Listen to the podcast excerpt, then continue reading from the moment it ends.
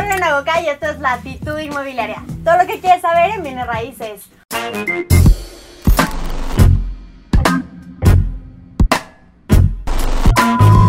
¿Cómo están? Pues estoy muy emocionada, como podrán ver, estamos fuera de nuestro set y estamos de invitados con un gran amigo, Luis Ramírez. Quien no lo conozca, es el CEO de Legal Global Consulting, además de líder de opinión en mundo inmobiliario.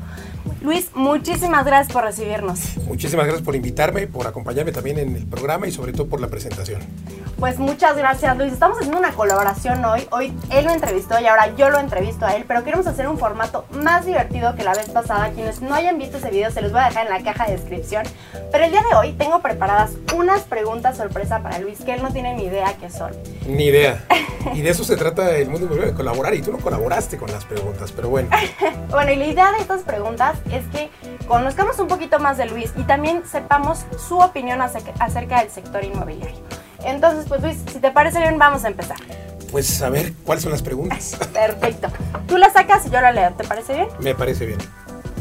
Ah, esto es plan con Maya, ¿no estaba encima de todas? No, no, no, para nada. A ver, ¿cómo llegaste a esta industria? Bueno, pues fue algo eh, accidental. Yo soy abogado de profesión, abogado desde hace algunos años y empecé con divorcios, empecé con temas totalmente diferentes. Me gustaba el civil, me gustaba el penal, como a todos los abogados. Sin embargo, los clientes que empecé a recibir en mi despacho fueron los que me empezaron a, digamos que, forzar o a orientar hacia el mundo inmobiliario.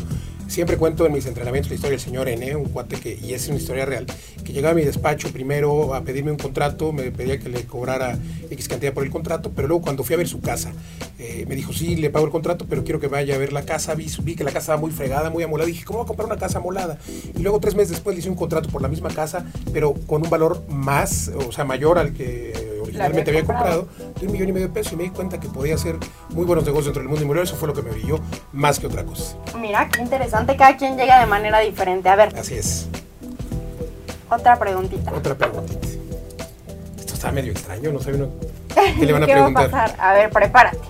Si fueras presidente por un día, ¿qué harías por el sector inmobiliario? Despediría al actual. No, para nada, mis respetos para el actual y para todos. Creo que hacen un gran, una gran labor. Para el sector inmobiliario, por supuesto, buscaría en un día es difícil porque lo que no hacen en un sexenio, pues es... Eh, claro, a ver, estamos imaginando que todo es posible.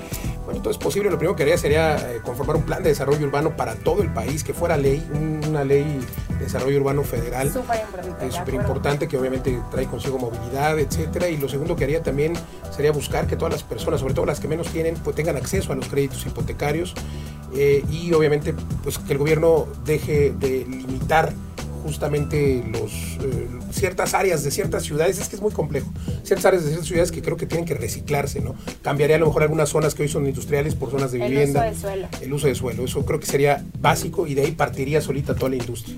Perfecto, a ver, vamos con la siguiente pregunta. Híjole, Lore, ¿qué cosas me preguntas? Mano santa, mano santa. Ah, no, eso sin duda. a ver, ¿Qué opinas de la ley inmobiliaria? Pues bueno, la ley inmobiliaria creo que tiene por objeto, ha tenido por objeto en las entidades que hoy existe, y le pongo comillas porque realmente tengo buena nota de que en la mayoría de las entidades pues ha sido eh, propuesta, muchas veces aprobada, pero no funciona hoy opino que pues no es ley si no es obligatoria para todos, porque en los estados donde existe... No hay un eh, castigo, no hay una no hay un castigo, o sea, busca profesionalizar al, inmobiliario, y creo que hablábamos justo hace rato en la entrevista que yo te hacía de los fraudes inmobiliarios, y creo que es grave que no obligue al agente inmobiliario a tener eh, pues por lo menos una cédula como lo la tenemos los abogados, como la tiene cualquier persona que sale de una carrera, tiene una cédula profesional. Eso es lo que tenemos que hacer eh, por los agentes inmobiliarios y sobre todo por el consumidor final, que es quien es quien contrata a un profesional inmobiliario. Ojo, no estoy diciendo que los agentes inmobiliarios sean malos o no sepan, la mayoría sí lo hacen, pero hay unos que no y pueden poner en riesgo el patrimonio de las personas. Entonces yo haría una ley inmobiliaria federal, eh, pero que fuera obligatoria y que de verdad tuviera consecuencias. tuviera consecuencias. Claro que sí. A ver, vamos con la siguiente. Híjole, ¿ahora qué? ¿Ahora qué saldrá? a ver, vamos a ver. Tu peor experiencia en el sector, pero tienes que ser, o sea, la neta mi peor experiencia en el escritor, bueno, pues una persona que justamente nosotros en Legal Global Consulting eh, atendemos a muchos clientes y varios de esos clientes luego nos piden que les ayudemos. Ah, y eso me parece que es una mala experiencia para mí como profesional y sobre todo veo que es una mala experiencia para todos los inmobiliarios. Nos piden que les ayudemos a cobrar la comisión porque el cuate no les quiere pagar la comisión. Y es una historia real. Eh, lo cuento a veces y lo comparto en las conferencias. Resulta que eh, me dice un inmobiliario, oye, necesito que me vayas a cobrar la comisión porque el cliente no me quiere pagar. Le digo, bueno, perfecto, vamos a ver por qué no. Le habla por teléfono de los abogados al cliente y el cliente dice, es que no le quiero pagar porque vendió mi casa muy rápido, en 15 días. Fue muy fácil el trabajo.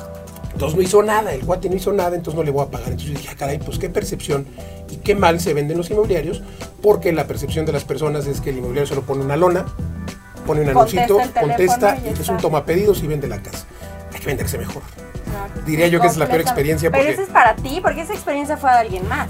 Sí, bueno, es una, es una experiencia de alguien más. Para mí, yo te diría que, pues afortunadamente no he tenido una mala experiencia en el sector inmobiliario. Siempre es que estoy tratando de pensar. Le creemos, yo, yo como que tengo mis dudas. Trato de pensar en una, pero a ver, déjame ver. Pues realmente.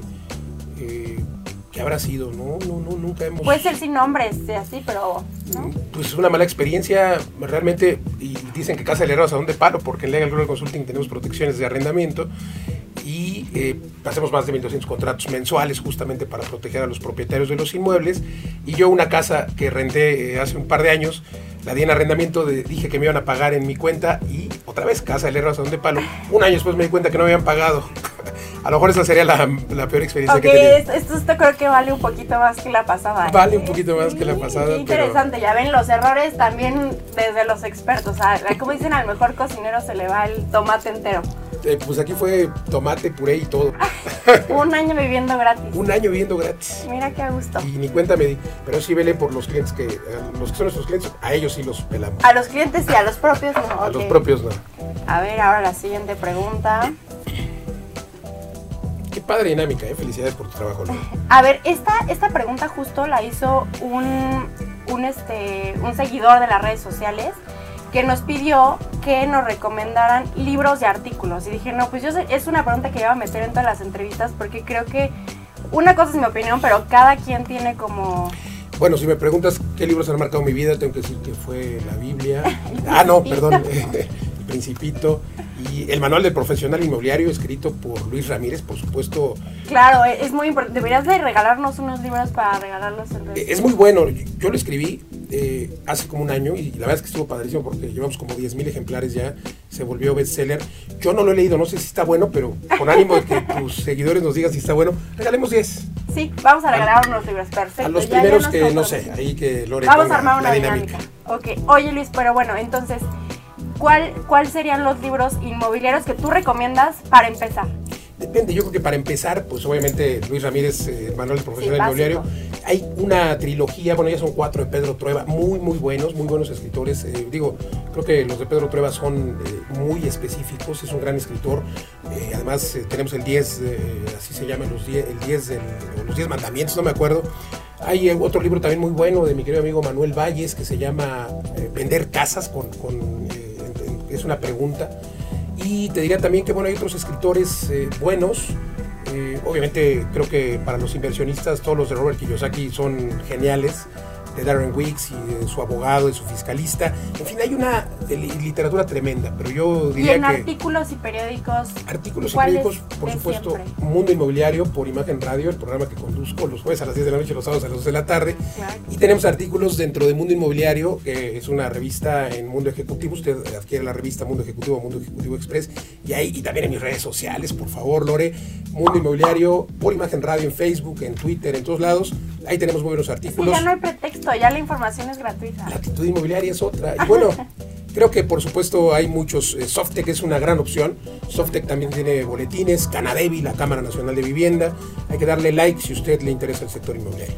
Perfecto, vamos a la siguiente pregunta. Híjole. Ya quedan poquitas. Quedan poquitas, hay como 20 todavía. Es que son larguitas. A ver. ¿Cómo percibes el sector inmobiliario este 2019? Eh, con incertidumbre. Creo que hoy, los, sobre todo los desarrolladores, tienen algo de incertidumbre, algunos están siendo cautelosos, eh, pero por otro lado percibo también que hay quien dice que el tren de la vivienda, y que son la mayoría, el tren de la vivienda no se va a detener. Y pues hay proyectos, sobre todo la envergadura de muchos de los proyectos del sector inmobiliario son eh, transeccionales, o sea, duran muchos años, proyectos que duran 2, 3, 4, 5 años, y pues regularmente esto lo ven los desarrolladores y no importó el cambio de gobierno, Sí, ya, existe una eh, tiene que haber un seguimiento. Entonces, creo que tenemos una gran ventaja dentro del sector inmobiliario, en el sector vivienda, en el sector industrial, en el sector comercial. Va a seguir, sin duda, con eh, incertidumbre o sin incertidumbre.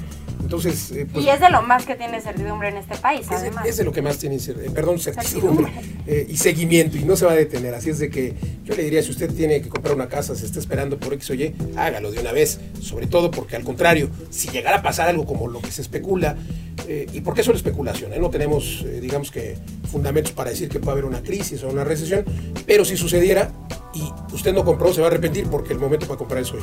Exactamente, el momento para comprar es hoy. A ver, Luis. Otra ya. ya no, Estamos a dos preguntas de terminar. Ok, me parece. Ya a mí no me gustaría terminar, pero así es esto. A ver. Ya no sé, ya es que me preguntan cada cosa. A ver, completa la frase con una palabra. Pienso que, que el aeropuerto debería continuar. Sin ninguna duda. Ese estuvo fácil. Sin comentarios ahí, pero bueno. Ya, queda la penúltima. Ya es la penúltima. Ya te quieres ir. No, a ver, no, no o ya quieres correrme más. No, no, este, me, encanta charlar contigo, sobre todo con esta dinámica padrísima. Luego la voy a implementar en Mundo Inmobiliario. Claro Producción, recuérdenme. ¿Qué te hizo enamorarte de los bienes raíces?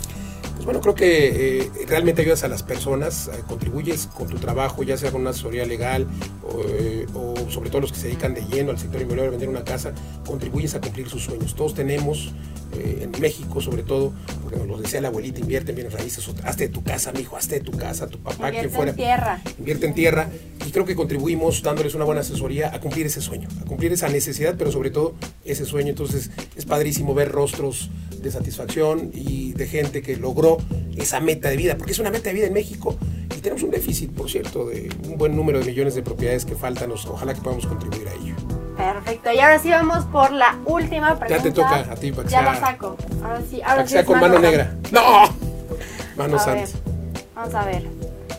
¿Qué es lo que más te gusta y qué es lo que menos te gusta del sector inmobiliario? Y como vamos a cerrar, tienes que dar como una buena opinión. Bueno, lo que más me gusta es eso, ¿no? Que, te, que permite eh, cumplir sueños a las personas que van a comprar su casa, pero también a los inversionistas. Es un mundo en el que si haces un buen negocio, si haces un buen proyecto, un proyecto viable, puedes ganar dinero, puedes, puede, ser un, proyecto eh, que te genera ganancias. Ahora, lo que menos me gusta pues es eh, la corrupción. Creo que el tema de la corrupción ha estado presente para los desarrolladores y lo que más me molesta es que ese costo de la corrupción que puede significar, de acuerdo a expertos, 5 o hasta 10% en, en un proyecto inmobiliario, esa, esa corrupción puede significar, eh, perdón, se traslada al final, al consumidor final, al que compró el departamento, al que compró la casa. Entonces encarece ese 5 o 10% más una casa el hecho de que tengan que pagar corrupción.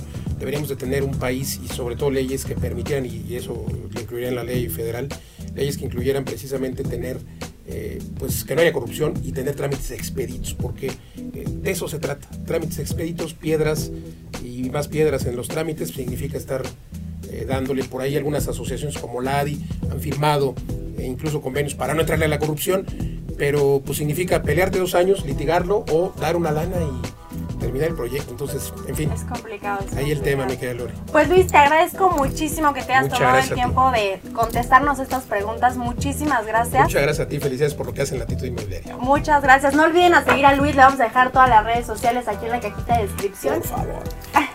Y no olviden suscribirse y darle like a este video si les gusta este formato de entrevistas. Muchas gracias, solo en Agoca y nos vemos el próximo lunes.